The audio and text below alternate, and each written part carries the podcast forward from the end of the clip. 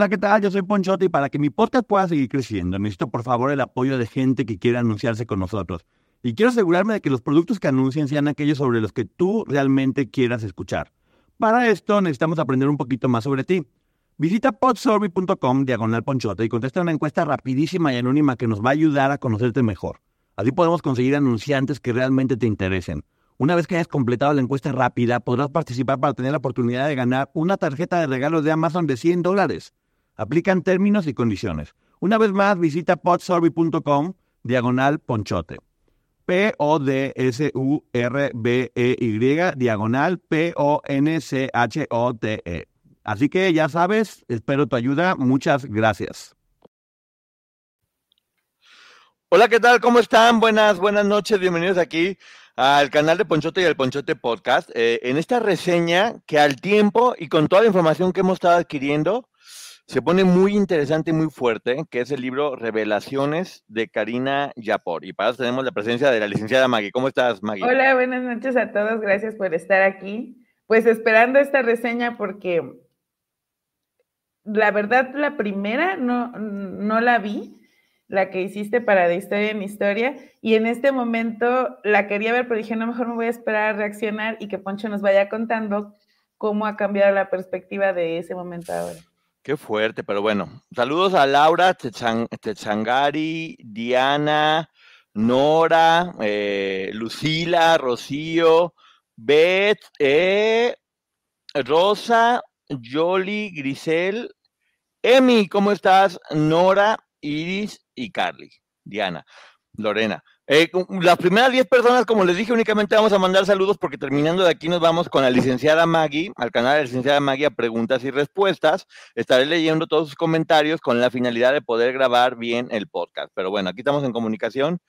Y pues bueno, mira Maggie, fíjate que antes que nada quiero decir que es increíble lo que uno puede, puede cambiar a lo largo del tiempo.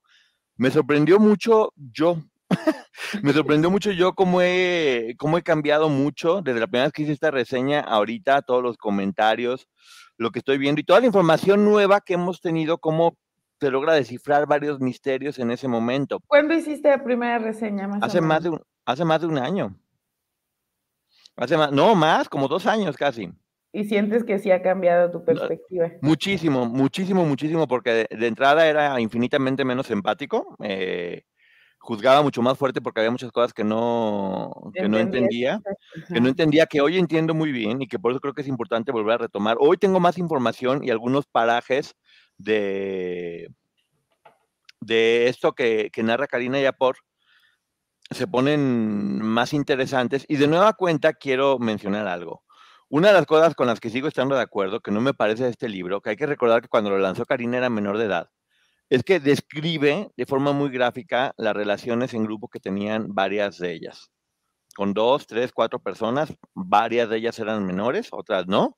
Por lo tanto, no voy a mencionar eso eh, y ni voy a narrar ni describir por no revictimizar, y porque finalmente es material sensible que tiene que ver con menores de edad. Y porque hoy en día está la ley Olimpia y describir ese tipo de escenas dando nombres a algunas personas se configura como delito.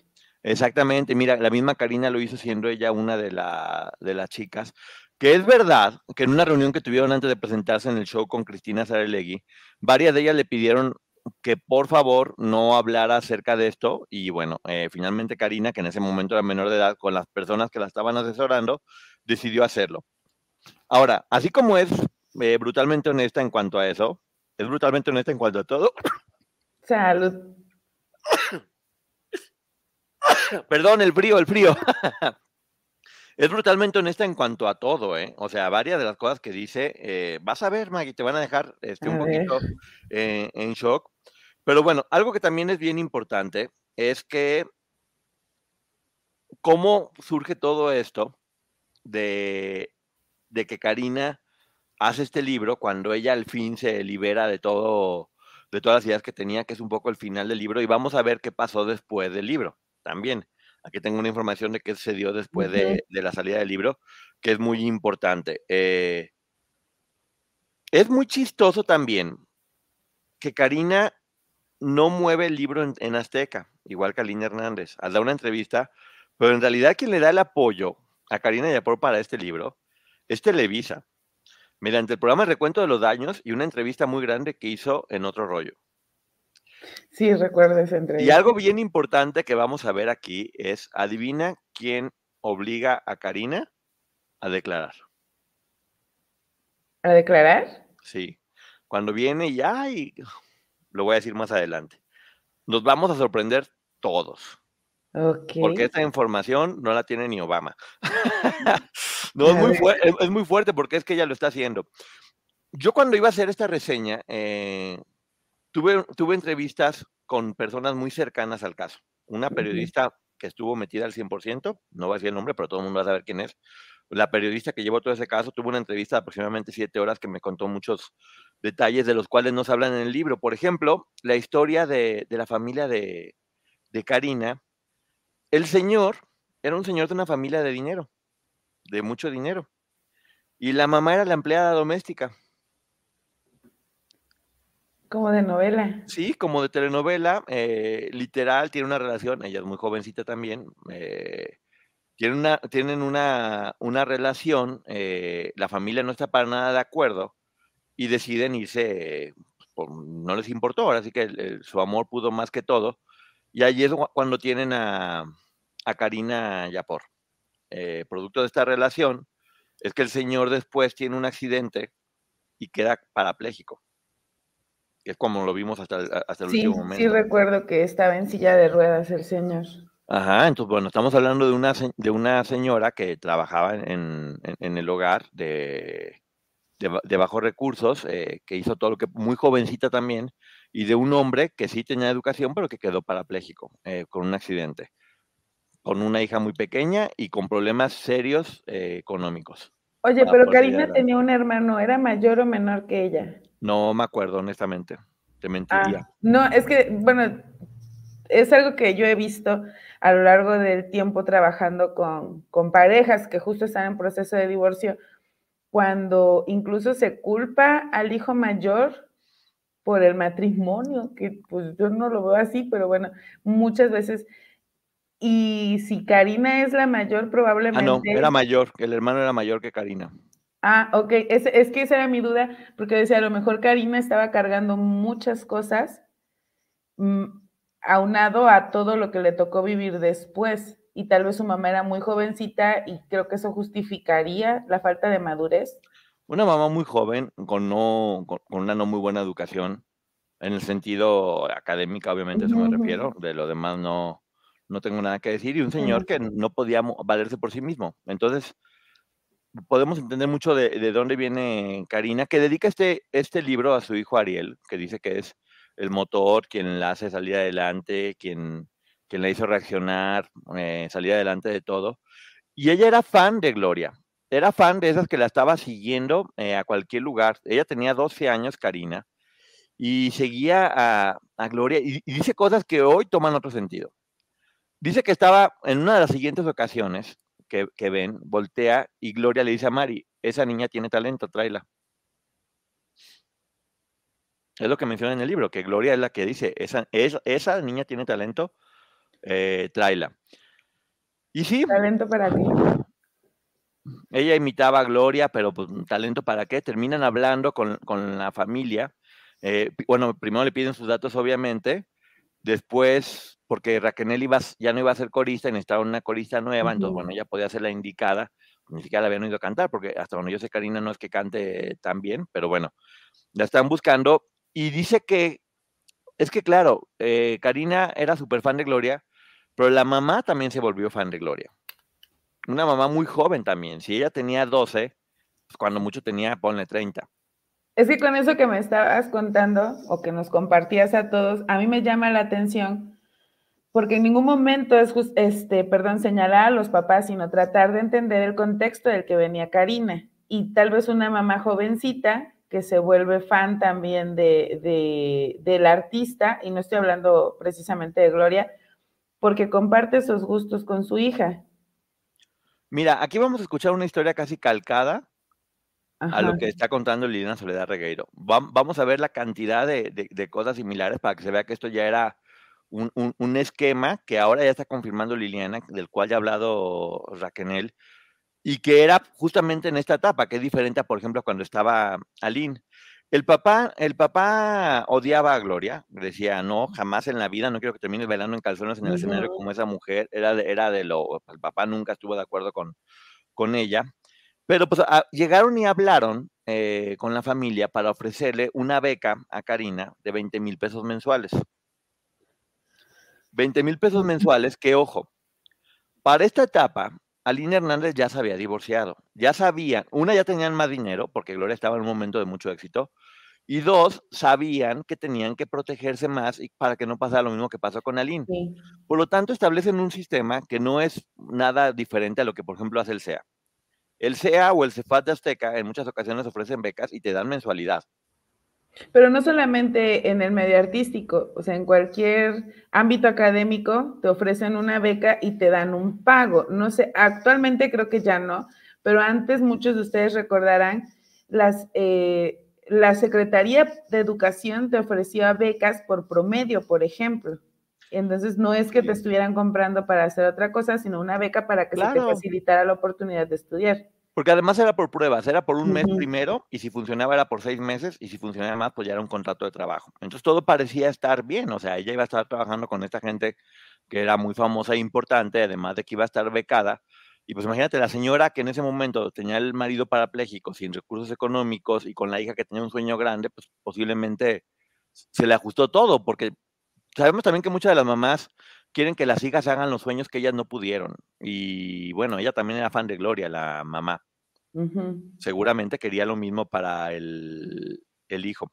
Entonces, convencen al papá, porque el papá no quería, y no quería, y no quería, y lo convencen, y que mira que los sueños, que sí, ya sabes, la misma historia, el mismo cuento, la misma nube de mentiras. Sí. Pues es que eh, replicaban la misma historia con todos los padres. Sí, sí, sí. Es lo mismo, pero, o sea, 12 años. O sea, en verdad, que, eso es... que, nunca se nos olvide que Karina tenía 12 años. 12 años en este momento. Eh, y ella dice, en una de las entrevistas que da posterior, que, que, me rompe el corazón, dice ella, yo ni siquiera quería ser cantante famosa. Yo admiraba a Gloria Trevi y mi error era que no aprendí a decir que no. Era como de una beca, ah, ah, ok, eh, pero que vas a venir, ok.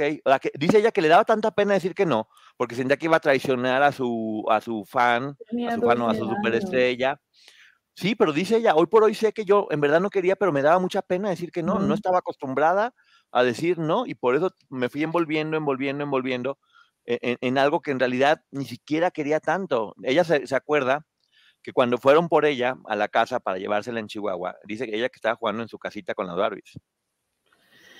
Es que esta historia de, de, Karina es la primera con la que yo empatizo, porque esta mujer estaba desaparecida, digo, para el momento en el que empieza esto, yo físicamente ni siquiera la ubicaba, pero escuchaba la historia de una mujer desaparecida que había dejado un niño en España, porque era lo que se decía en ese momento.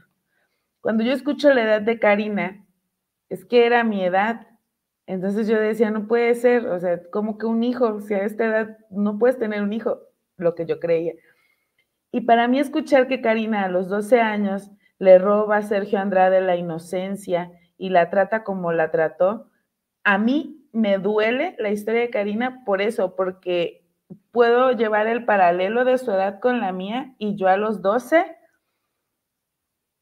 recibí mis últimos reyes sin saber o dudando todavía quiénes eran los reyes y todavía recuerdo mis 12 Barbies, o todo lo que recibí esa vez y mis papás que se sentaron a platicar conmigo, así como de lo que siempre has sospechado, pues sí, ya lo aceptamos. Y llegar a ese trato de a partir de ahora tú sigue pidiendo, haz tu carta, bla, bla.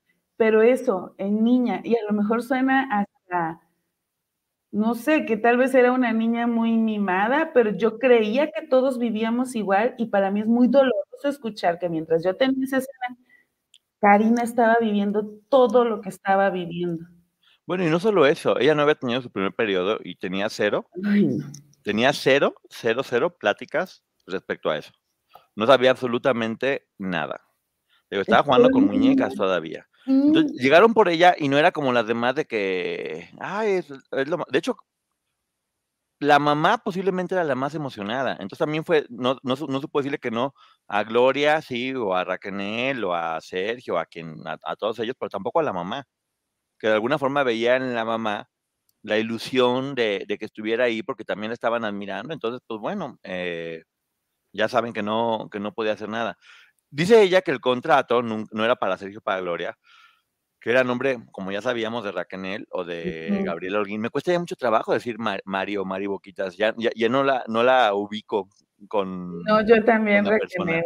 Sí. O de Raquel, cuando siento que hablo de Mari o Mari Boquita, siento que hablo de otra persona, pero pues bueno, en este caso era Mari, eh, de Mari o, de Gabriela Holguín, y dice ella que cuando llegó hizo el casting, pero era un, era un casting ya muy diferente, porque no les pedían que se quitaran la ropa de inmediato. Te digo que lo que pasó con Aline despertó varias alertas y ahora hacían todo como un poquito más cuidado. Le enseñó a Sergio dónde había que corregir la rutina de, captación. Sí, por un lado, primero estaban ahí firmado, que era por un mes y ojo, eh, tal vez daban el primer mes y nunca a nadie le dieron nada. Según lo que me comentó la misma Liliana, a nunca a ninguna le dieron nada. Tal vez era solamente una promesa o tal vez te la daban solamente el primer mes y ya después no te pagaban absolutamente nada. Hizo el casting con lo mismo de, la indita, de que si la fresa y, demás, y que al final le dijo, ponte esta ropa, que era un top y un short muy chiquito. Dice ya, bueno, pues obviamente, si voy a trabajar con Gloria Trevi y la imagen de Gloria como es, lo vio sentido y que le dijeron, wow, pasaste el casting, bravo, felicidades, eh, muy bien, muy bien, y que para ese momento se le acerca a Gloria. O sea, imagínate, su superestrella ya siendo más amiga, le dice, oye, está increíble todo, pero está muy fuerte la competencia. Fíjate que hay otra chica, que es la que está más fuerte hasta ahorita, que, hizo el casting con un vestido transparente y con ropa interior abajo. Dice, pero ya cuando, cuando quería ya realmente llegar, se quitó la ropa interior con el vestido transparente para estar completamente desnuda abajo y eso demostró que ella quería realmente estar y que era más atrevida y por lo tanto ella, pues ella quedó porque demostró que era capaz de hacer cualquier cosa para poder llegar, ya sabemos lo mismo. Era parte de la manipulación, como el sistema que tenían que estar siguiendo. Después les avisaron que tenían que tomarse unas fotografías en bikini como parte del proceso que estaban haciendo y dice ella que casualmente, ¿qué crees que le tocó dentro de la ropa que tenía que ponerse? El vestido transparente. El vestido transparente. El vestido transparente le tocó y ella dijo, ah, pues qué bonito, pero yo me voy a poner mi el bikini abajo. Yo no voy a salir con el vestido transparente nada más. 12 años, yo no puedo dejar de pensar en eso. No, 12 años, 12 años. Entonces ella no se quitó la ropa abajo eh, y se, se dejó el bikini y el vestido transparente encima y pues bueno, ya siguió haciendo las fotos, lo que tenía que estar haciendo. Y poco a poco inició el proceso donde Sergio en Karina descubrió que tenía un talento muy arriba del promedio para el piano. Muy arriba del promedio. Entonces sí, dentro de todo sí empezó como a, clavarse mucho con ella, a, perfeccionarla en un nivel donde ella iba creciendo en pasos agigantados en lo que tiene que ver con el piano. Como Whiplash casi, casi. Pues es que, bueno, también esa historia, no sé si lo recuerdes, pues yo recuerdo que Gloria lo contó, que antes del lanzamiento también la obligaron a aprender en unos días o en un par de semanas algo, perdón, eh, eh, a, tocar algún instrumento. Y escuchamos nuevamente con Karina y creo que son las historias que no es que sean calcadas unas con otras, pero todas tienen elementos específicos muy similares. Sí, y lo, lo, hacen en documentos acá. Te digo, ella empezó a tocar mucho el piano y empezó con eso poquito con la mala, la mala alimentación, cada vez le estaban dando de comer menos y que no se hablaban entre ellas. Hay una entrevista donde también hacen, donde se hizo un estudio de IQ a Karina Yapor y salió bastante arriba de, del promedio. A mí no me sorprende nada. No, a mí tampoco.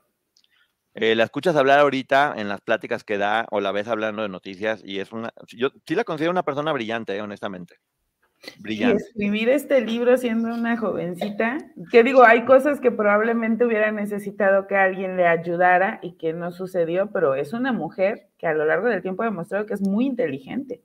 Sí, pues claro, o sea, Karina aparte tenía 12 años, por muy inteligente que fuera, no tenía las herramientas de una persona eh, mayor, pero sí, sí, la escuchas en todas las entrevistas, inclusive después, en, en, esa etapa donde tenía poquititos años, y es, es muy congruente, es muy estructurada. Sí. Sí, sí maneja un nivel de inteligencia muy fuerte y estoy seguro que Sergio vio eso en ella y ese talento que tenía para la música. Por eso también, de alguna forma, la relación se va haciendo un poco diferente, porque sí, a diferencia de las demás, que por ejemplo platica Liliana, dice, pues yo, yo era maestra de baile y a mí nomás me lastimaban la espalda con lo que me estaban haciendo. Karina sí empezó a crecer muchísimo, muchísimo a nivel, a nivel música. Y dice ella que, bueno, evidentemente no se podían hablar entre ellas, eh, de nueva cuenta mala alimentación. Y ahí se acercan con ella y le empiezan a platicar de que, no, pues fíjate que novio fue eh, novio. Fíjate que Jorge fue novio de, de Lucero Aquí, ella menciona, sí, sí, que Sergio fue novio de Lucero, pero ella menciona algo que se me hace muy fuerte, que le, que le dijeron a ella, tuvo relaciones con Lucero.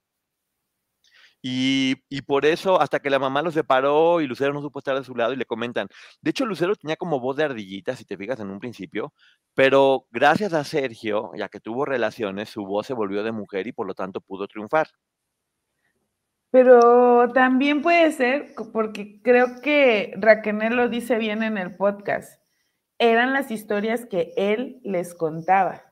Sí, no estamos diciendo que esto haya pasado, estamos diciendo la historia que él contaba o que ellas tenían que contar como parte de la historia, como lo de Verónica, o como vamos a ver otra historia ahorita más adelante.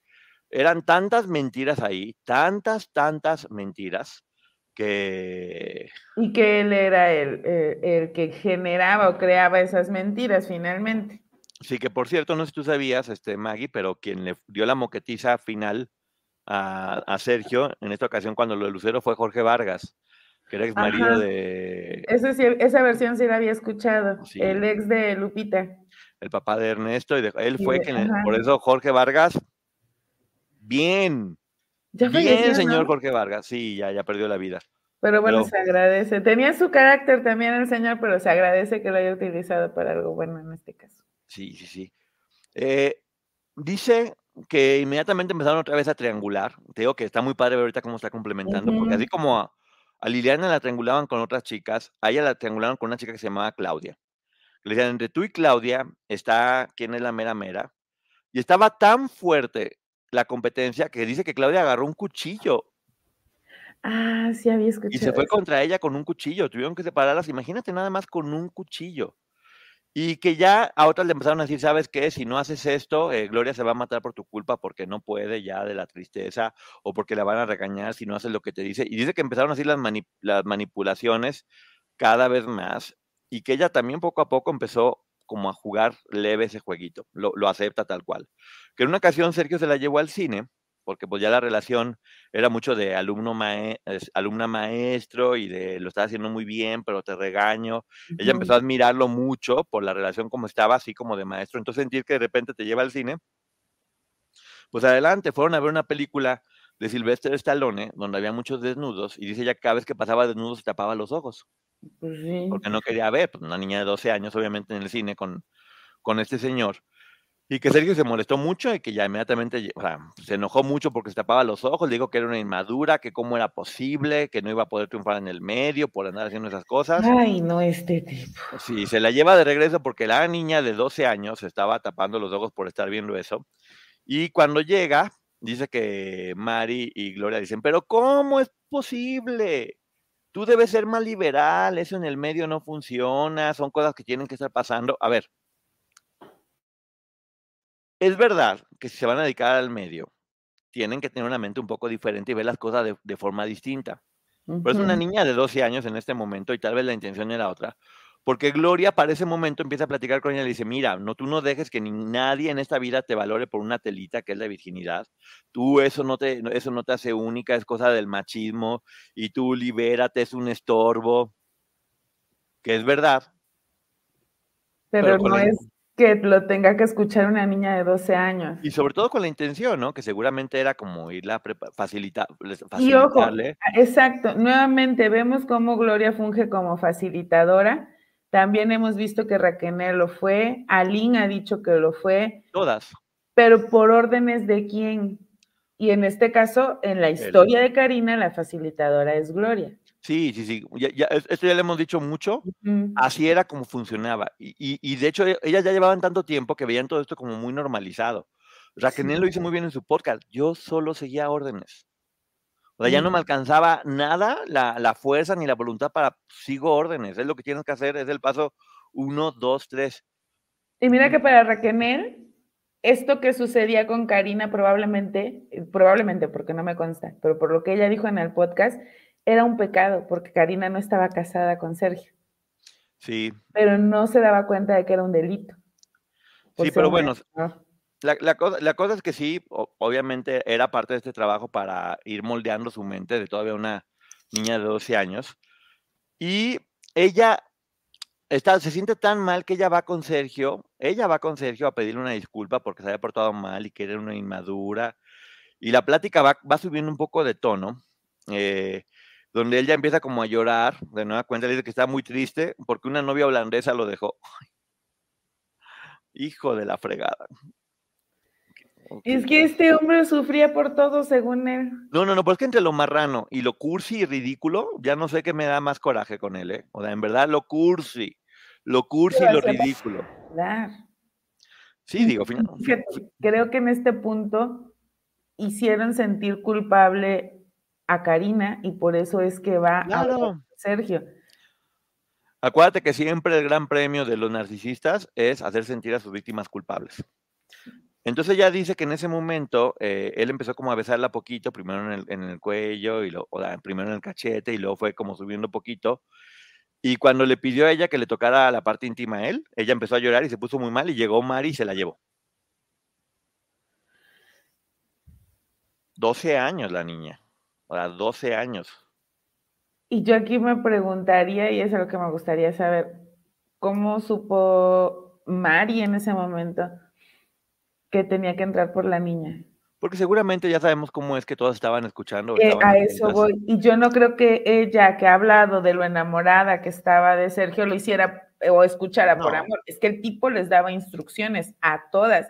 Ya la convenció Gloria, ya fue Karina ofrecerle una disculpa a Sergio y ya está entonces eh, Raquel pendiente porque sabe que algo puede suceder y ella tiene que estar ahí. ¿Por qué? Porque si no lo hubiera hecho Gloria, no lo hubiera hecho Raquel, la golpiza que les hubiera esperado. Y mire, dentro de todo, qué, qué bueno que la experiencia tan traumática que tuvo Karina, por lo menos tuviera alguien que aunque ella no se daba cuenta de lo que estaba pasando, en ese momento la contuviera y ella pudiera estar mucho más este creo que en el fondo todas en ese momento trataban de contenerse aún a pesar de la manipulación y el dolor. No, y a todas les daba tristeza ver lo que cuando, iba llegando una y otra sabían lo que iban a pasar.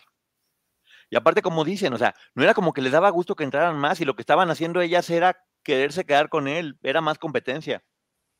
Eso es lo que representaba. Sí, sí, finalmente ellas lo han dicho, a ellas no les gustaba que llegara otra, porque era competencia. Sí, pues durante el, durante el calendario, en las fotos del calendario se volvió a aproximar otra vez, pero no, no pasó nada. Dice, que esto es bien importante, dice ella que le llamaba la atención como Gloria siempre que entraba con Sergio salía llorando o golpeada. A eso voy. Ah, lo está mencionando Karina, ¿eh? que son parte de estas versiones que luego pueden ser distintas. Ella dice, Gloria siempre que entraba con Sergio salía golpeada o llorando. Es, muy duro escuchar también eso. Sí, y es lo que te digo, empatizamos con Gloria a través de lo que dicen otras de las víctimas sí. y tristemente no pudimos hacerlo a través de su propia serie ni de su película. Aquí está diciendo que fue la facilitadora y, y cuando escuchas esta historia puedes entender qué está pasando con Gloria. Porque de hecho, cuando te das cuenta que entra y que siempre sale llorando golpeada, pues básicamente se puede entender que hacía el otro porque siempre estaba llorando y golpeada. Sí. Más fácil entenderlo de esa forma. Sí.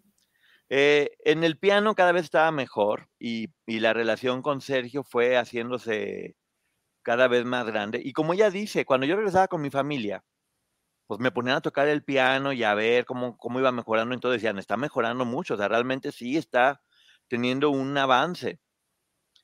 Eh, dice que ya conforme iba estudiando piano era como que un golpecito primero y otro más grande después. O sea, poco a poco fue tal vez un grito al principio, un manazo, fue creciendo poco a poco la violencia.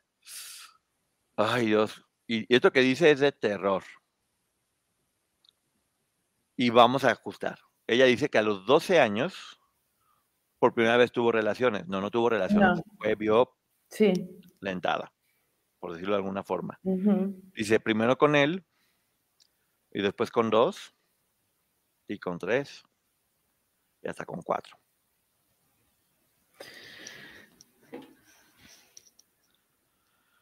Sí, de terror. De terror, de terror, este. Un abrazo, Karina, si llegas a ver. una situación de violencia eh, donde es que no solo Karina era víctima, porque no sabemos, tampoco, tampoco sé si alguna de las otras chicas le, lo disfrutó o le gustó, pero para, y lo hizo después, estando sola, sin la presión de Sergio Andrade, y es muy, muy su gusto, siendo mayores de edad. Aquí el problema es que Sergio ponía a otras mujeres a que cometieran el mismo delito que él estaba cometiendo. Y ahí, bueno, por lo menos yo me doy cuenta de cómo este hombre nunca ha sido capaz de enfrentar lo que hace solo. Híjole, Karina, si llegas a ver este video, te mando un abrazo enorme. Eh, empatía total contigo y no entiendo, no entiendo cómo puede haber gente que todavía ataque a esta niña. A quien están atacando es a esta niña de 12 años que ya estaba teniendo que vivir esta situación. A ellas a quienes están atacando. Y, no a la mujer decir que, ellas seducían a Sergio. No, no, no, y ponerla como la coqueta porque ella estaba siguiendo al artista, porque quería ser parte del artista. Te estoy hablando de una niña que todavía no tenía su periodo y que todavía no tenía educación eh, de ese tipo, no, ni siquiera sabía ni lo sentía, estaba jugando con muñecas. Corte A, la pasan inmediatamente a esto y empiezan los castigos cada vez más fuertes. Y para ese momento les dicen que van a hacer la telenovela en Azteca para que vean más o menos en qué tiempo va, y que necesitaban muchas chavas para el harem, y por lo tanto, pues bueno, tenían que pasar los castings y echarle ganas, si no, no se quedaban ahí. Lo cual, obviamente, incentiva mucho más la competencia entre ellas, porque ponen un premio grande y eso hace que salga lo peor de ella. Ella comenta que ya para este momento, ella ya era muy distinta, que era fuerte, que también formaba parte de los juegos, que se fue volviendo una más, y ella lo acepta, pero estamos hablando de una niña de 12 años, 13 años que aprendió esas conductas para sobrevivir. Sí, y sí. a mí me interesa de verdad que ojalá que en California se exponga todas, todas ellas, y, no porque yo lo quiera saber, ¿eh? me interesa que lo expongan. Todas en algún momento tuvieron que aprender esta conducta para sobrevivir. Sí. Eh, dice eh, que en Azteca tenía Sergio Mangancha para hacer lo que quisiera. E, e, era, parte del proyecto. Él podía hacer lo que le daba la gana respecto a historia y demás, que ya había platicado, que era con Jorge Rivero y, Lorena Velázquez, eh, de un jeque árabe, del cual una cantante lo enamora y se convierte en la favorita del harem. Esa era la historia que iban a estar haciendo en... y el harem integrado por puras menores de edad, supongo. Sí, dice que entre los castigos que ponía, por ejemplo, la, ponían, ponían a cocer cangrejos en una olla de agua hirviendo y la obligaba a meter las manos en el agua hirviendo para sacar los cangrejos. O sea, dense cuenta de esto, ¿eh? ya, es como gore, casi, casi. Esto ya es, un nivel que ya iba estando peor, porque todo se iba poniendo peor o peor. Y no tenían que quejarse ni llorar. Si lo hacía, así le iba. Eran más golpiza. Después, cuando no se hizo lo de TV Azteca, eh, empezaron a hacer lo del proyecto de Quise Tu Remix y quedan mal, o sea, quedan mal con el programa. Ya, ya, vimos la entrevista que fue lo que pasó por lo del calendario, que Sergio decide que, van a hacer el calendario y que no siga el programa. Y, y hay una información aquí que es muy fuerte. ¿Sabes quién es quien le roba a Patti Chapoy a Gloria y se la lleva a Televisa? Ciurana. Exactamente, Alberto Ciurana. Es que, bueno, es él muchos años fue esa competencia con Patti, incluso es con quien se da lo de la crestomatía y demás. Sí, Alberto Ciurana es quien, quien la demanda, que se la andaban queriendo llevar en el aeropuerto. Después Alberto Ciurana es quien negocia con Gloria y se la lleva de nueva cuenta a Televisa. Eh, y adivina qué pasó cuando se termina que hice tu remix y le va todo mal. Corren a Ciurana. ¿Y adivina después dónde se va a trabajar Ciurana? ¿Azteca? Azteca. Ay, estas historias son de no, de no creerse. Ya sabemos que Gloria en ese momento se retira de los escenarios porque su manager tenía cáncer y todo esto, pero la realidad es que, que Aline estaba ya sacando el libro, que todos estaban empanicados y que Sergio cada vez se ponía peor. De hecho, ella platica, fíjate nada más, que hacían estos juicios donde las iban a castigar y que en uno de los castigos fue, para esta niña, 500 azotes. Sí, me acuerdo. De Pero eso. ahí te va, no eran 500 el mismo día. Cada día tenían que darle 100 azotes sin llorar y sin quejarse. Cada día 100 repartidos en diferentes días. Dice ella que para el cuarto día, sin haber comido y todo lo demás, que apenas lo vio y se mareó y se desmayó. Y que cuando se desmayó y abrió los ojos, estaba él abusando de ella. Es, es que no, no, no logro, no hay manera de explicar todo lo que estas mujeres, en este caso que hoy estamos hablando de la historia de Karina, que podamos justificar alguna acción. Porque además, no sé si recuerdan la entrevista con Edith, ella mencionaba, es que sí, e- esos 500 latigazos, quien lo escuchó en algún momento pudo haber dicho, es exagerado, pero no, era real, a nosotros nos tocó vivirlo. Yo lo vi. Y algo que daba o que nos contaba Edith es que podían llevar 90 y si en el 90 se les salía una lágrima o, llor- o hacían un gesto o incluso algún sonido, gemían o algo del dolor, empezaban otra vez. Entonces, Karina tal vez habla de 500, pero no sabemos en realidad cuántos fueron. Bueno, pues ese día, como no aguantó, al día siguiente tuvo que volver a, a recibir 100. Para otra vez, para otra vez abusarla. Y sabemos que no es el delito de abuso, y ya todos sabemos cuál es, pero no lo podemos decir. Eh, de nueva cuenta. Es increíble que mucha gente no empatice todavía con estas historias. En verdad lo digo, es increíble que la gente no empatice porque esta historia ya no es de Karina, esta historia fue verificada por casi todas ya. En ese tiempo podía sonar muy fantástico. Hoy por hoy varias de ellas lo han dicho. Yo lo vi, yo lo viví, yo fui testigo, a mí también me pasó. Lo cual es muy fuerte. eh, mucho, mu- mucho se comentaba que dentro de todo el castigo que estaban eh, teniendo, y, lo, y lo con- lo consultaba una terapeuta, lo que hacen es hipersexualizar a estos niños, a estas niñas. Sí, eh, desper- despertar de, de una forma que no se estaban esperando y por eso las van poniendo cada vez a hacer cos- cosas más fuertes como parte de esta corrupción que están teniendo con ellas.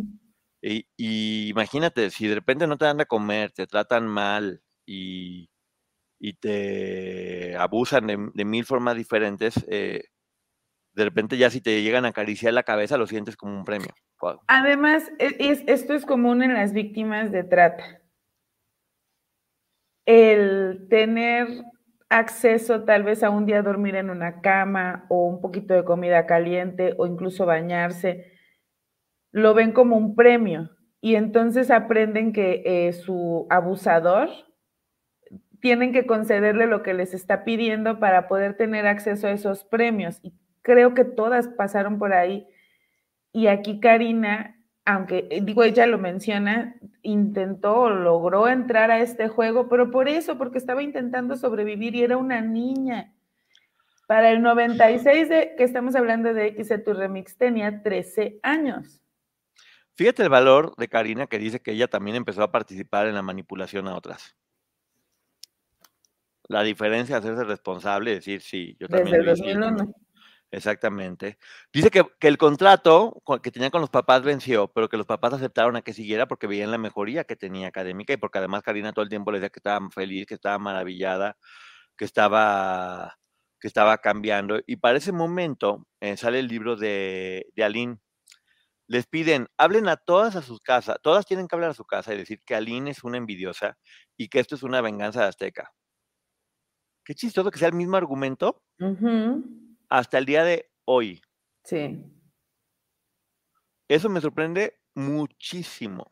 Y es ahí donde yo lo he dicho.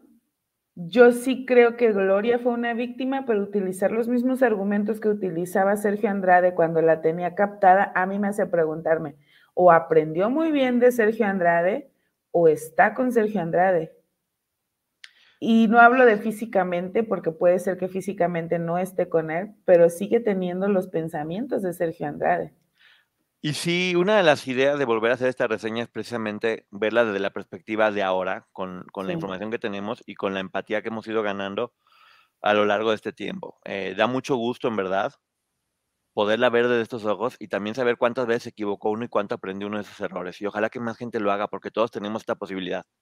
Y probablemente en un año lo volvamos a hacer y, nos demos cuenta que hoy estamos cometiendo una serie de errores y que ya no queremos o ya no pensamos igual. Pues sí, pero fíjate, la instrucción es la misma. Son unas envidiosas y todo es una venganza de Azteca hasta el día de hoy. Ahora, imagínate cuál era la situación. Estaban peleados con Televisa. Estaban peleados con Azteca. El disco con la última compañía disquera había sido un rotundo fracaso, porque Sergio había hecho todo mal y grotesco.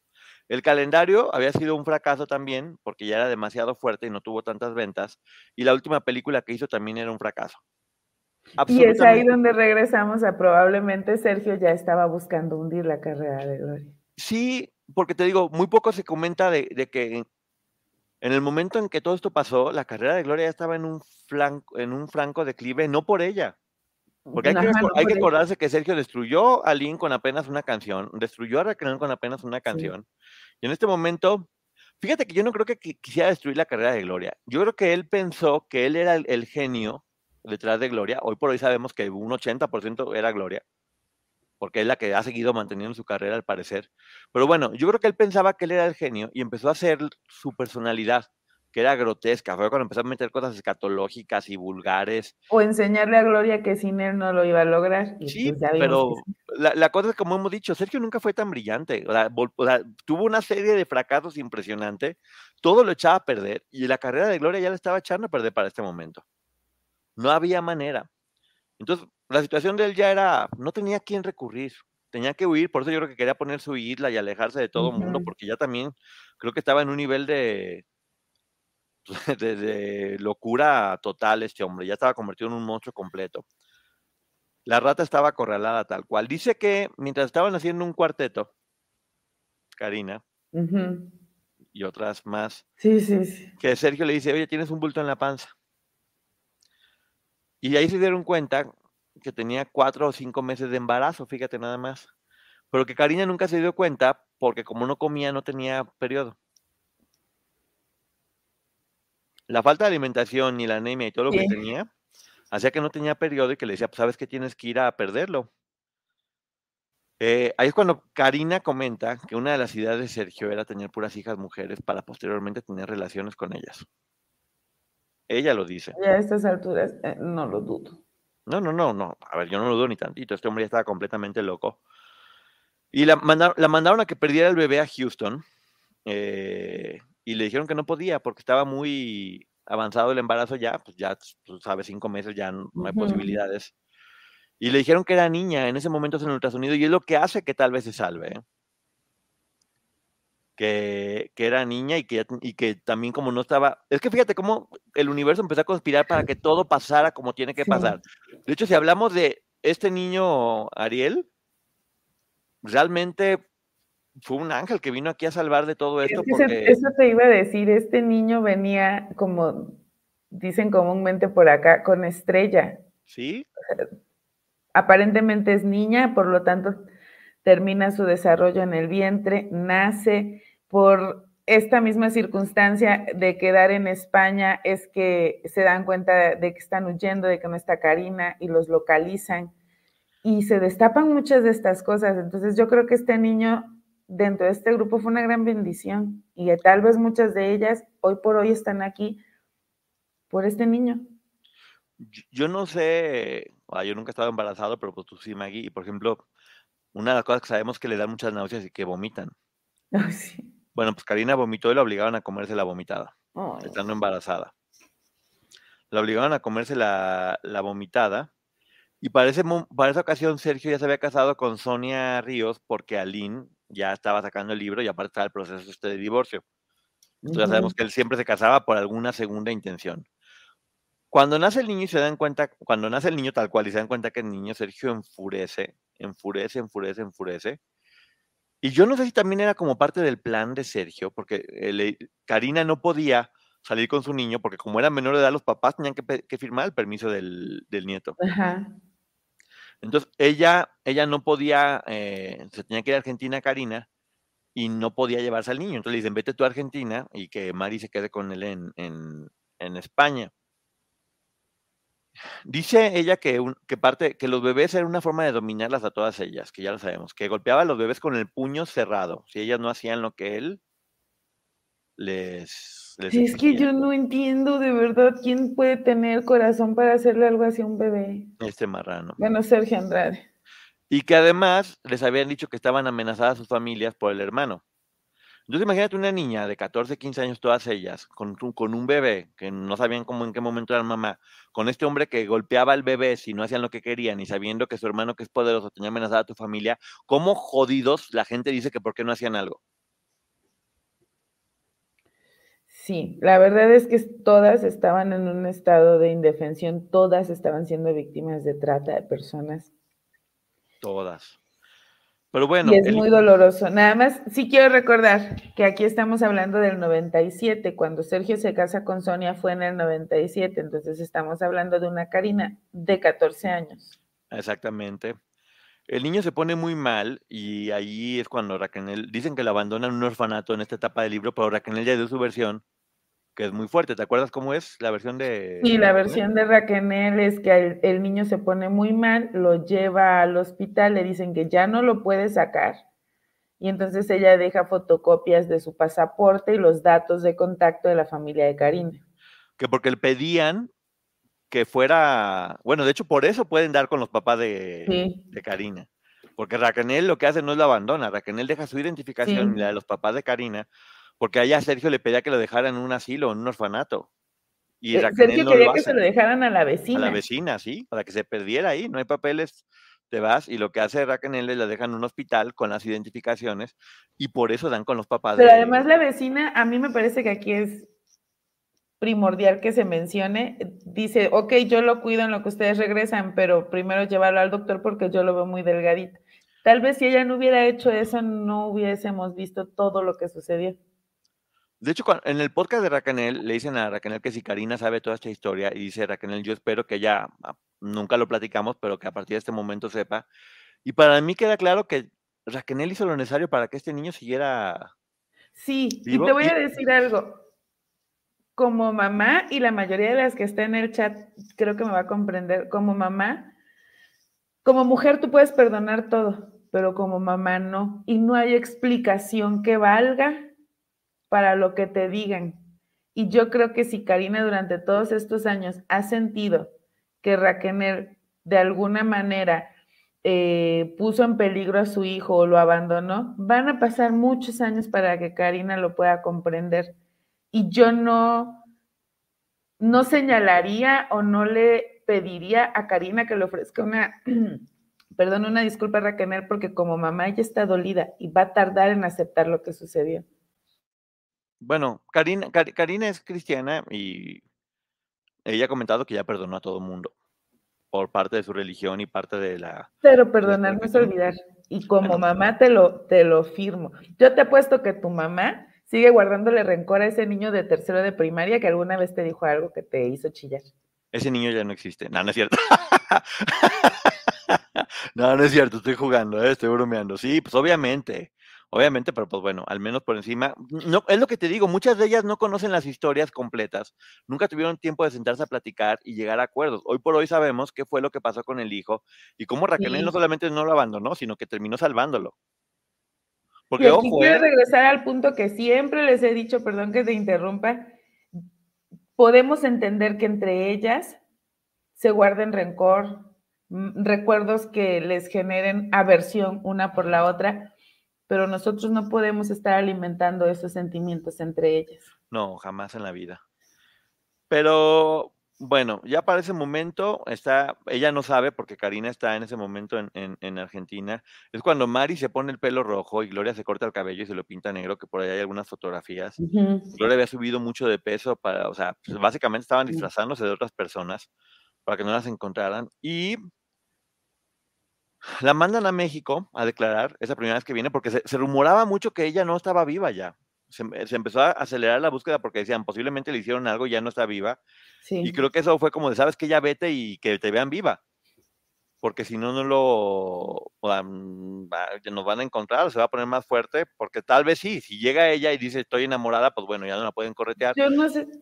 Si Pero si dicen que está muerta, pudieron, ahí sí, Yo no sé si has visto una entrevista que da la mamá de Karina en la que habla hacia la cámara llorando y dice, este, por favor, si mi hija está viva, devuélvanmela y si no, díganme dónde está su cuerpo. Y, ¡oh, es doloroso! Horrible, horrible, horrible. Y bueno, además la mandan, eh, se queda en la casa de la mamá de Sergio, que la señora, ¿cuánta información tuvo? Porque cuántas cosas pasaron en esa casa con la mamá. Y piden deshacerse de mucha información y quemarla. Qué ganas de quemar todo, ¿verdad? Estas personas. ¿Cuántas casas han quemado y cuántas cosas? Qué casualidad, ¿no? Sí, ya sabemos de varias, de varias propiedades por ahí que se quemaron. Sí, son cerillo rápido.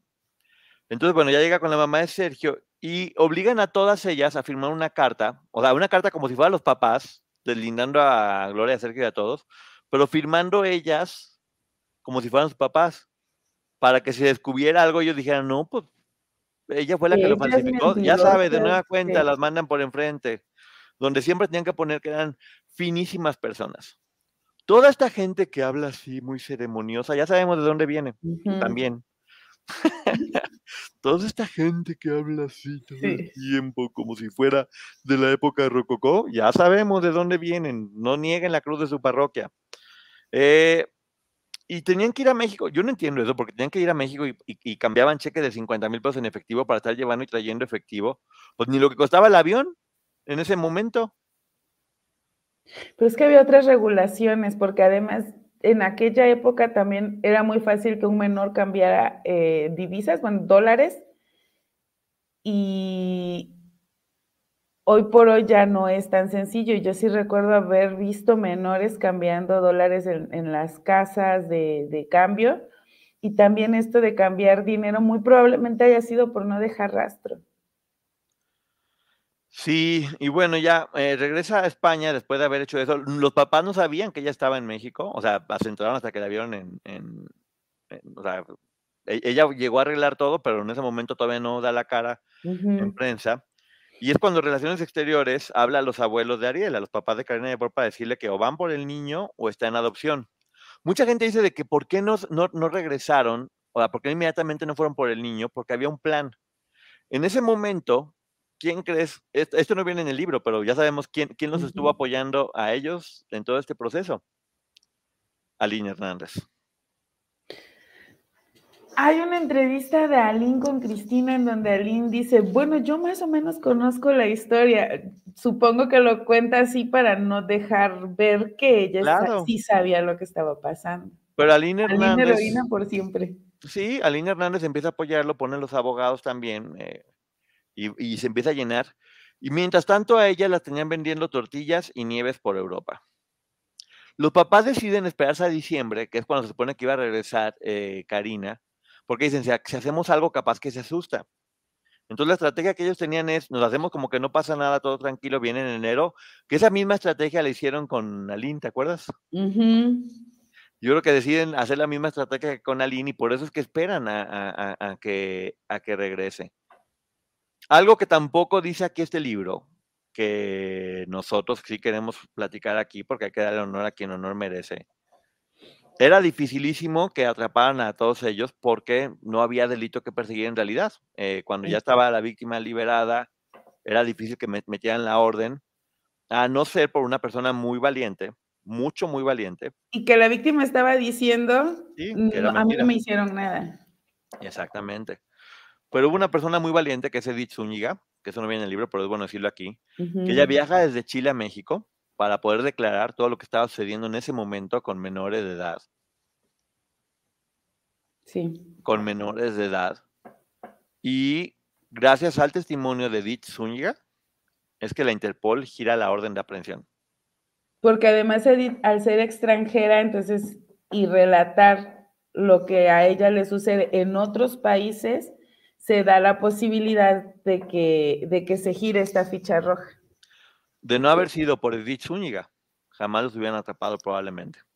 Entonces lo que te digo, son, son, son muchas superheroínas. Fíjate cómo en este momento ya está junta Aline con los papás de Karina y con Edith Zúñiga ya trabajando en conjunto. Ya sabemos que después llegaron las demás y que empezaron a hablar. Pero hasta este momento, las únicas que se habían liberado de todos eran eh, Edith y Tamara, que de hecho Tamara es quien libera a Edith, otra mujer Siendo muy menor valiente. Tamara. Siendo menor libera a Edith, y yo creo que Edith como que se queda con esa cosa de, híjole, no hice lo necesario, que ella es muy, Edith es muy de, yo voy a hacer lo que sea necesario, y hace, toma la decisión y por eso giran la, la orden, la Interpol, para que los atraparan en ese momento. Eh, es muy triste porque ya platica Karina de, de- de cómo muchas intentaban quitarse la vida. Habla de una chica chilena que se aventó de una ventana al mar. Que ya vimos que en la, en la, en la escena de Gloria la ponen como casi un berrinche y se mete al agua. No, Sí. señores, eh, eh, intentó, una niña también, una niña que, imagínate, imagínate qué tendrían que estar pasando, Maggie, para que se quisieran aventar. A eso iba. Es que esas son las incongruencias en la serie porque son historias terribles las de todas y entonces es como, ay, Tamara se emberrinchó porque no la dejaron ir al baño y se metió al mar o algo, algo creo que le habían privado.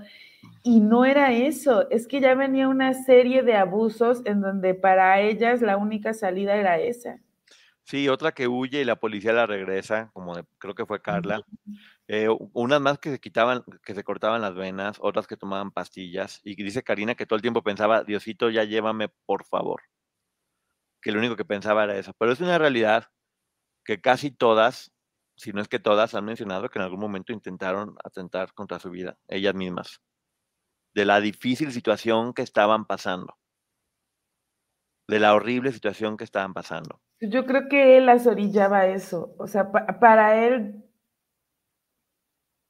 tal vez le generaba cierto placer en su cabeza enferma pensar que alguna de ellas lograra ese cometido. Pues fíjate, el 28 de febrero de 1999, eh, Sergio y Gloria tienen su aniversario de conocerse y Sergio Ujú. las puso a hacer un show donde les decía cuéntame chistes y si no me río así te va, pero no sé chistes, tienes que contarme chistes o hacer lo que quieras. Yo me acuerdo del libro de Sergio que no vamos a mencionar, pero creo que fue un poquito más subido el show que les pidió que hicieran. Pero bueno, imagínate nada más ponerlas a hacer show, o sea, las tienes todavía captadas y las pones a hacer un show de aniversario. ¿Qué te parece? Pues Dice- es que había explotación en todas las formas. Sí, como entre los castigos, a Marlene Calderón la dejaron encerrada dos meses. Dos meses, que la gente dimensione eso, con hojas de papel y plumas escribiendo cartas. Dos meses, todo el tiempo. ¿Cómo no quieres que eso te quiebre la, la voluntad? Y ella, Karina, lo dice muy, muy claro, que Sergio tiene prácticas con el chamuco, que hace cosas muy oscuras, que cuando cuando les pegaban en la espalda les pedían que no volteara. Y dice ella que cuando volteó a verlo era un toro, que estaba bufando, que era, era una Sí, cosa horrenda. que varias han contado eso. Pues mira, eh, platica también lo de la caja, de, dice que era un castigo para Liliana Soledad Regueiro. Eh, Liliana ya lo platicó y dice que ella le pusieron a inventar un castigo y que ella dijo, bueno, comer basura y que dijo, ah, muy bien, empieza tú. Y es cuando Que también ya sabemos que era como inventa un castigo y podían proponer 10 y si a él no le gustaba tenían que seguir trabajando. Y no tenían de otra, no es porque ella se les ocurrió, no, les daba la gana. Estaban completamente obligadas, pero fíjate, a Liliana le tocó hacer eso. Y que de repente dice, dice Karina que como ella le da mucho asco, la obligaron una semana completa. La caja era una caja de cartón donde echaban todos los desperdicios de comida con agua y se la tenía que comer completita, todo lo que había en esa caja. Y ella, como le daba mucho asco, una semana completita tuvo que comer eh, caja eh, hasta que aprendiera. Y que el día que vomitó, le hicieron comerse la caja con la vomitada. Oh. O sea, ese, ese nivel para que sigamos viendo lo que estaban haciendo. Y mucha gente que habla desde la ignorancia, por favor, escuchen este tipo de reseñas, que son los testimonios de ellas que les cuesta mucho trabajo. Además, aquí estamos escuchando a Karina diciendo, yo veía llorar a Gloria, yo veía que Raquel pasaba por esto, yo vi a Marlene pasar por aquello. Y si vamos tomando todas las historias, excepto la de la serie, vemos que todas sufrían. O sea, aquí no había una que estuviera mejor que otra, todas sufrían, tal vez en diferentes castigos, pero todas le estaban pasando muy mal. No, y dice, yo lo hice también, yo también empecé a Sí. manipular a las otras y a decirles y entrar dentro de este juego. En una ocasión la pusieron a limpiar la nieve, eh, estaban en, en España, creo, en ese momento, y como se manchó la ropa, o sea, imagínate, nomás vete a limpiar la nieve, y como se manchó la ropa, la obligaron a hacer, a seguirlo haciendo desnuda, Esa historia sí la recuerdo. con una bolsa de plástico.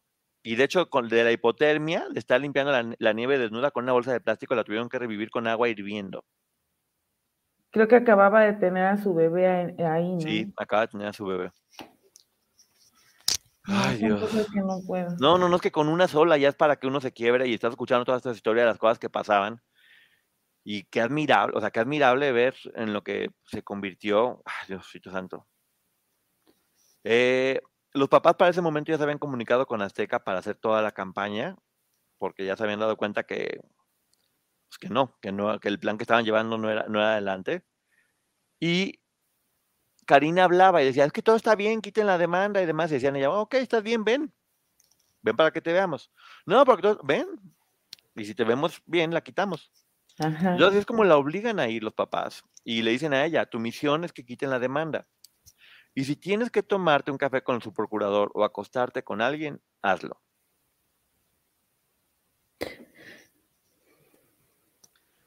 Y es que Una ya hemos escuchado 14. que este tipo ma- las mandaba a hacer estas cosas, o sea, pues no que quería exclusividad. Una niña de 14, sí, lo que quería era salvarse el pellejo. Y como dice Karina, yo en ese momento mi misión era salvarlos fuera como fuera. Estaba tan Sí. alienada y captada que yo necesitaba hacer que se salvaran como fuera. Y mandan a Marlene con ella para acompañarla. Pero fíjate qué desgraciado. El primero le toman fotos con un chavo para que fuera su novio Edson, el brasileño, Ah, para sí, que esta historia. Y Sí, llegan. El motivo para llegar allá es dar una entrevista en Televisa con López Dóriga. ¿Pero qué crees? Llegan con, a Televisa con López Dóriga y López Dóriga y Jorge Eduardo Murguía la, la obligan a ir a declarar. La llevan a prisión, a- le llevan a la delegación. Ay, pues felicidades. Dóriga, Televisa. Gracias. Televisa fue quien la obligó y la llevó a declarar. Televisa. Es lo que te digo. Televisa también hizo lo que tenía que hacer, y bien por López Dóriga y bien por Jorge Eduardo Murguía, que yo creo que ya cuando se dieron cuenta del tamaño de lo que estaba pasando, ahí es cuando se le voltean. Para lo que digan, Sí. es que era culpa de TV Azteca. Televisa fue quien la obligó a ir a declarar. Televisa. Y entonces, ¿por qué no hay demanda de 180 millones de dólares contra Televisa? Bueno, para que veas, Televisa fue quien la llevó a declarar. Y no solamente eso, mandaron a Marlene, le dijeron, todo está bien, no te preocupes, pero en realidad la mandaron de carnada para ver qué iba a pasar. Ahora, mucha gente dice, ¿por qué encerraron a una sí y a otras no? Ence- Encerraron a las mayores. Sí. Encerraron a las mayores de edad. Eh, pero encierran a Marlene en ese momento. La mandaron tal cual al matadero, nomás para ver si, a ver cómo nos va a ir. Si ya tú la libras, ya nos vamos nosotros. Que, que aparte encierran a Marlene estando embarazada. ¿Sí? Y creo Que no que de sabía. esa forma. ¿Crees que no sabía? Yo creo que sí sabía. O sea, Sergio sí sabía. Por eso la mandó a ella, creo. Porque, bueno, pensando en la mente tan enferma de este tipo, dijo, si la detienen a ella embarazada, entonces a cualquiera de las otras, sin estar embarazadas, también las van a detener. Pues sí, pero pues bueno, igual te digo, las mandaron al matadero a las dos para, para él estar eh, bien. Y Karina todo el tiempo pensaba, ¿cómo salvo a Sergio y Gloria? Dice que era lo que estaba pensando todo el tiempo. Y, y cuando vio a su hijo, que su hijo no la quería tanto y que eso fue como parte de lo que le ocasionó un shock. Sí. Eh, en ese momento se entera por televisión que, que habían atrapado a Sergio, a, a Mari y a Gloria. Y es cuando empieza como un proceso diferente. Que a través de los abogados le mandaron el mensaje de sigue adelante, Sam, te amo. Sam era su nombre, porque ya ves que todas Ajá. eran como A todas les cambiaba el les nombre. cambiaba el nombre. Y que habló siete veces con Sergio en ese, en ese transcurso, se las ingeniaba para hablar con él, aún estando con los papás, fíjate. Y que Sergio le decía, La necesito ir a mi hijo que quiero tanto. Ay, Ay, viejo hipócrita. que lo único que le dieron permiso, fíjate, escucha esto con atención, Maggie. Que lo único que le dieron permiso era decir que el, papá- que el padre de su hijo era Sergio Andrade. ¿Por qué crees? Porque ella era menor. ¿No? Ah, Para seguro poder se decir, quería casar. no, para poder decir, ¿cómo van a meter a la cárcel al padre de mi hijo? Yo no puedo hacerle eso al padre de mi hijo. Yo no puedo denunciarlo porque es el padre de mi hijo. El padre del hijo de una niña de 14 años y él un cuarentón. Pues sí, pero ¿dónde has escuchado esa historia? Sí.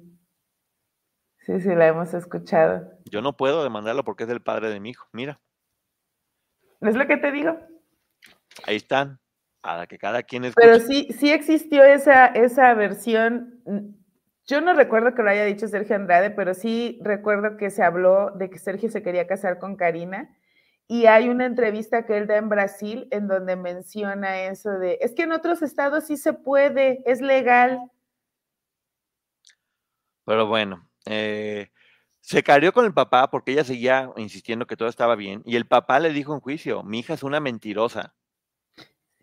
Eso es muy fuerte, de cómo estaba ella mal. Y dice ella que la explicación que ella da es que un día se sentía muy sola, es, su familia es cristiana y que abre la Biblia y que le pregunta pues, qué tengo que hacer. Yo, yo hacía esa práctica, fíjate, muy seguido, tengo que confesarlo, y funcionaba muy bien. Sí, sí funciona. Cuando se sientan medio mal, háganle una pregunta a la Biblia y ábranla y lo primero que lean, bueno, son creencias. Bueno, también Karina lo hacía. Y que la primera parte que lees, la mentira es de Satanás. Luego ve la segunda frase y dice, ningún arma forjada contra ti va a prosperar. Luego la vuelve a abrir y dice, conoceréis la verdad y os hará libre. Y la última frase es, todo lo puedo en Cristo que te fortalece. Esa última frase yo la he visto varias veces en las redes de Karina. Todas. y final, ah, pues mira, y finalmente eso es. Ella en ese momento se da cuenta y es cuando cambia y empieza a decir, ok, va, voy con todo y voy a hablar la verdad. Y es cuando ella empieza a hacer toda esta campaña y, vuelve a declarar, que es cuando dicen de que no le pagaron tanto dinero para que dijera que la verdad. Sí. Le pagaron dinero para que dijera la verdad, que vea todo el mundo sabemos que es la verdad yo no me quiero imaginar qué fuerte para una niña como Karina, que era una niña, eh, saber todas las mentiras que traía cargando y si se refugia en sus creencias, va a la Biblia y le dicen la mentira es de Satanás. Debió haber sido muy fuerte, pero además que digan después que le pagaron por decir la verdad, porque nada era mentira. O sea, yo aquí sí me van a disculpar, todos los fans de Gloria Trevi, que dicen, aquí en, en verdad yo no recuerdo esos primeros programas de Azteca atacando a Gloria, sino tratando de rescatarla de Sergio Andrade. Sí. Gloria compró un, pleito que no le correspondía. Y no me crean a mí, busquen esos programas. En ninguno la tiraban. Al contrario, Aline decía, Gloria salte. Sí. Yo sé que está pasando lo mismo. Hoy ver en la serie de Gloria que esta niña una niña como Karina prácticamente se le ofreció a Sergio y era la malvada, la que manipulaba, la que ordenaba. Y como Sergio ya casi estaba harto de que esta niña se le restregara tanto, oye Gloria, ya no estás con Sergio, ¿por qué seguir señalando así a una niña? Pues sí, para ese momento Sergio estaba hospitalizado en Brasil por lo de la columna, entonces también fue como que ya no podía seguir manipulándola tanto. Y es cuando ella se, o sea, te digo, todo confabuló. Y que ya deben de haberla tenido en su casa muy cuidada. Y es cuando acepta ir a Azteca a decir la verdad, porque finalmente Azteca era el epicentro de todo y el, el que ella fuera Azteca fue como el, ahí está. Pero cuando Karina saca este libro, como ya dije, no lo promociona en Azteca, lo promociona en Televisa, en programas como el Noticiero y como otro rollo. Y es Televisa quien da la difusión a este libro y a esta historia. Así como Azteca promocionó el libro de Aline, la promoción de este libro se hizo en Televisa. Entonces sería Televisa quien le pagó a Karina, atendiendo a las lógicas de esas personas. Ajá. Que ojo, ni Azcárraga, ni Salinas Pliego, ni Patti Chapoy obligaron a Sergio a abusar de estas niñas y convertirlas en madres, ni a tener un grupo de trata de personas.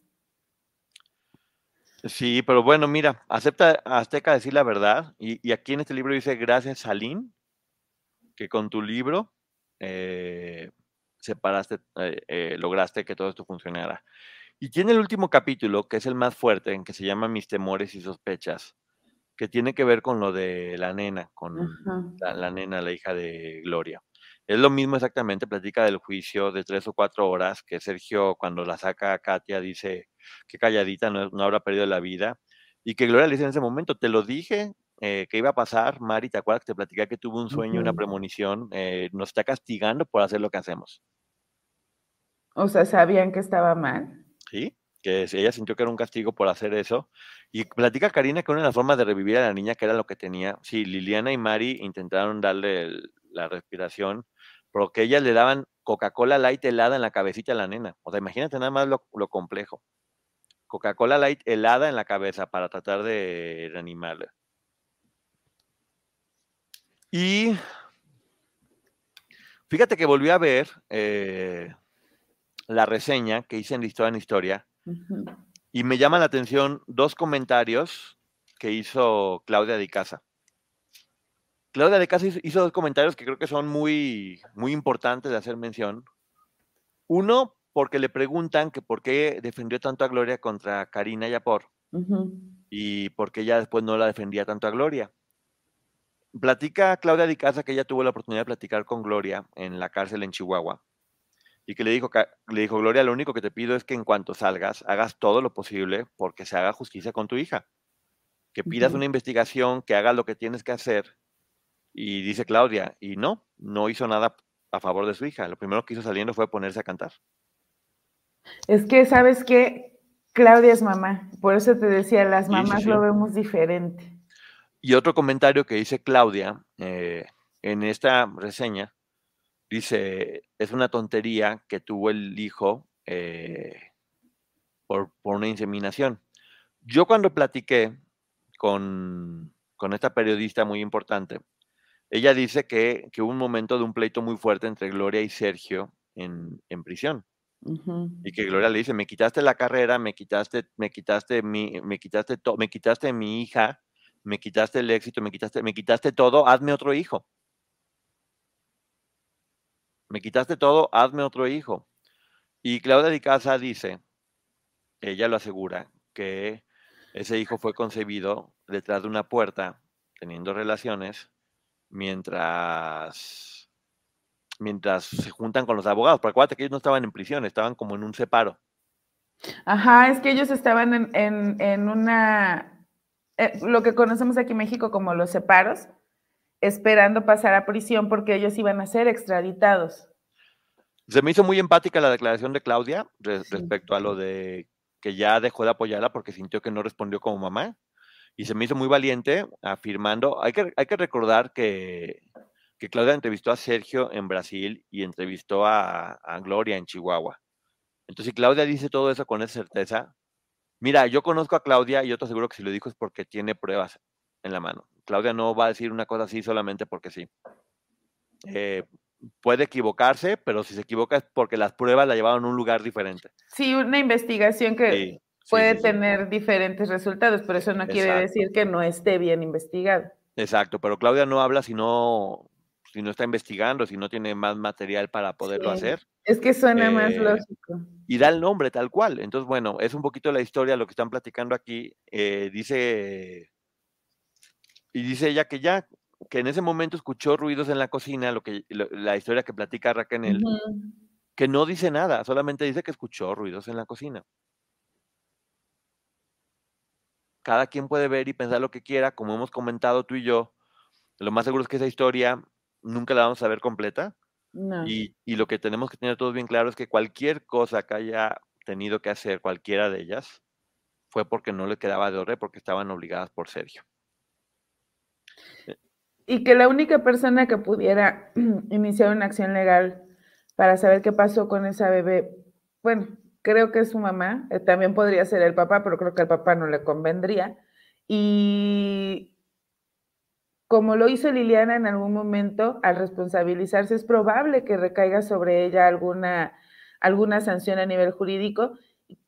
Yo estoy segura que todas ellas lo aceptarían, pero también creo estar segura que ninguna está 100% segura de lo que pasó ahí. Sí, mira, son percepciones de cada quien. Sí. Una cosa es la percepción que tú tengas, que esa sí puede ser motivo de diferentes formas de pensar, y otra cosa es lo que las pruebas te están diciendo. Te digo, en el caso de Claudia, si lo está diciendo y dando nombres y apellidos, es porque estoy seguro que tiene la, información directamente de la fuente. No es una cosa de percepción, que digo yo creo que o pienso que, sino que lo dijo. Entonces, bueno, es parte de haber visto esa reseña, volvió a traer esta información, que es lo mismo, ¿eh? Sea, da lo mismo exactamente cómo haya, cómo haya pasado, cómo haya sido, pero es parte de volver a, traer este tema, este tema a colación y qué importante ver cómo la reseña se ve tan diferente al tiempo, ¿no? Sí. Sí, porque hemos aprendido mucho en el camino y al pasar del tiempo. En cuando yo cuando yo leí por primera vez este libro, y dijo un comentario que me llamó mucho la atención al principio, que fue, no, es que este libro pinta a Gloria y a Mari muy mal. Hoy por hoy siento que no. No, porque incluso Karina nos está contando cómo, cómo todas de alguna forma sufrían lo que ella alcanzaba a ver. Y a mí sí me deja ver en este relato que Gloria sufría cuando estaba con Sergio. Sí, viendo, habiendo escuchado el podcast de Raquel, eh, tiene sentido, las historias sí pueden combinar perfectamente bien. Y lo que decimos, de nueva cuenta, siento que escuchar a Gloria en este relato eh, hace que seas más empático con ella, porque te das cuenta de cómo sí, salía, cómo estaba golpeada. Eh, es más humana, te pinta un personaje mucho más humano y mucho más creíble. Es que es lo que te decía, la historia de todas las demás nos permite empatizar con Gloria y la historia de la serie que se supone, o yo hubiera estado de acuerdo en que esa, esa serie defendiera a Gloria, no lo hace. Y fíjate, algo que también dije cuando hice la primera reseña fue que me parecía de muy mal gusto que Karina eh, pusiera con tanta descripción, tan gráfico, los encuentros que tenían entre varias de ellas. Y hoy por hoy también lo veo diferente porque siento que una, Karina era menor de edad cuando sacó este libro, y número dos, siento que fue, que fue revictimizante para la misma Karina que la hubieran obligado y que la editorial sacara esa información. Eso. En la cual están su testimonio haciendo. Ellos tenían que cuidar esa parte. Sí. Las responsabilidades de las personas que, eh, que no cuidaron el testimonio de una menor, eh, detallando cómo era no como tenía relaciones en grupo, como eran abusadas en grupo. Eso, es, que, no eran relaciones. Estas niñas, o incluso ya estando adultas, no es que tuvieran relaciones, es que eran abusadas y violentadas cada vez que eso sucedía. Así es. Eh, Maggie, ¿qué opinas de la reseña ahora que la vuelves a escuchar? Bueno, que la escuchas por primera vez. Sí, yo no la había escuchado y de hecho sí la quiero escuchar terminando esto, porque es que la historia de Karina es una con la que yo siempre empaticé, pero por esa cuestión, por la edad. Yo veía en Karina una historia que yo no podía creer que fuera real, porque yo vivía una situación muy diferente. Y para mí pensar en lo que yo estaba viviendo paralelo a lo que ella vivía era doloroso y sigue siendo doloroso. Hoy, claro, la veo, es una mujer a la que admiro y respeto mucho, por eso, porque yo no sé cómo hubiera salido adelante después de esto y a mí me gusta verla exitosa como es y que, y que ha sacado a sus hijos adelante, una mujer que hace poco recibe un premio por su trabajo, que además sigue compartiendo eh, su historia a través de los, de los eh, testimoniales que da en su iglesia o testimonios que da en su iglesia, a mí me parece muy bien. Karina es una persona a la que admiro mucho y honestamente me gusta escuchar la forma en la que ella, eso es con lo que me quedo de esta historia, que ella en ese libro, siendo una niña, en el 2001 acababa de salir de, ese, de esa organización coercitiva y estaba diciendo que todas estaban sufriendo ahí, no solo ella. Sí, Karina, si llegas a ver esto, te pido una disculpa porque mencioné que no debiste haberlo hecho. Hoy por hoy tengo clarísimo que lo que pasó fue que se, vulnera, se vulneró el testimonio de una menor y se hizo público con fines de lucro. Eh, y hay personas adultas que debieron haber sido responsables de que eso no saliera. No eras, no eras tú, tú solamente con la enorme fuerza y valentía que tenías, estabas intentando hablar con la completa verdad, sintiéndote, según tú lo has dicho, protegida por Dios, y en un afán de decir toda la verdad con pruebas, eh, terminó saliendo esta información que sí vulneró a otras víctimas. Pero también a la propia Karina. Principalmente a la propia Karina. Principalmente y, Yo sí creo que fue eso, fue eh, con afán de lucro, fue, ya vimos que este otro libro que era el de Aline ya vendió y es, el tema está caliente. Bueno, pues a ver, cuéntanos esos detalles morbosos y vendemos el libro. Pues bueno, ya nos vamos ahorita con la licenciada Magia, preguntas y respuestas. Eh, eres una mujer excepcional, Karina, hoy de grande. Eres, eres una, una niña, una jovencita que vivió cosas muy fuertes y afortunadamente hoy por hoy has logrado salir adelante de, de, eso y te has dedicado a construir y ayudar a otras personas. Y tu ejemplo sí, le estamos dando eco porque sí, estoy seguro que va a poder ayudar a muchas otras personas y que nunca nadie juzgue lo que vivieron ellas. Nunca, nadie. Karina siempre ha sido una chingona. Y, vas a seguir siendo todo el tiempo. Y gracias a ti, mucha gente se liberó. Gracias a ti, gracias a Lina Hernández, Edith Zúñiga, lo que está haciendo Israel, lo que está haciendo Liliana, lo que hizo Tamara, lo que hizo Guadalupe eh, Carrasco, eh, eh, cuando apoyaron a Lin, Guadalupe Casillas también que apoyó. Es que todas, en verdad, todas terminaron hablando, las hermanas de la cuesta, que hoy por hoy están ayudando a las, a las víctimas, las que no han hablado, pero que siguen ayudando, apoyando de alguna manera. Y felicitaciones por ser las mujeres en las que se han convertido.